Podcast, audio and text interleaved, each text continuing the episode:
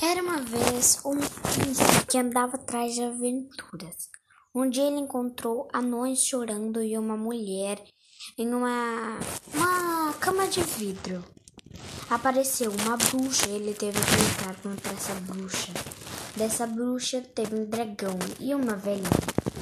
Ele conseguiu acordar a menina que estava dentro da cama de vidro e viveu feliz para sempre.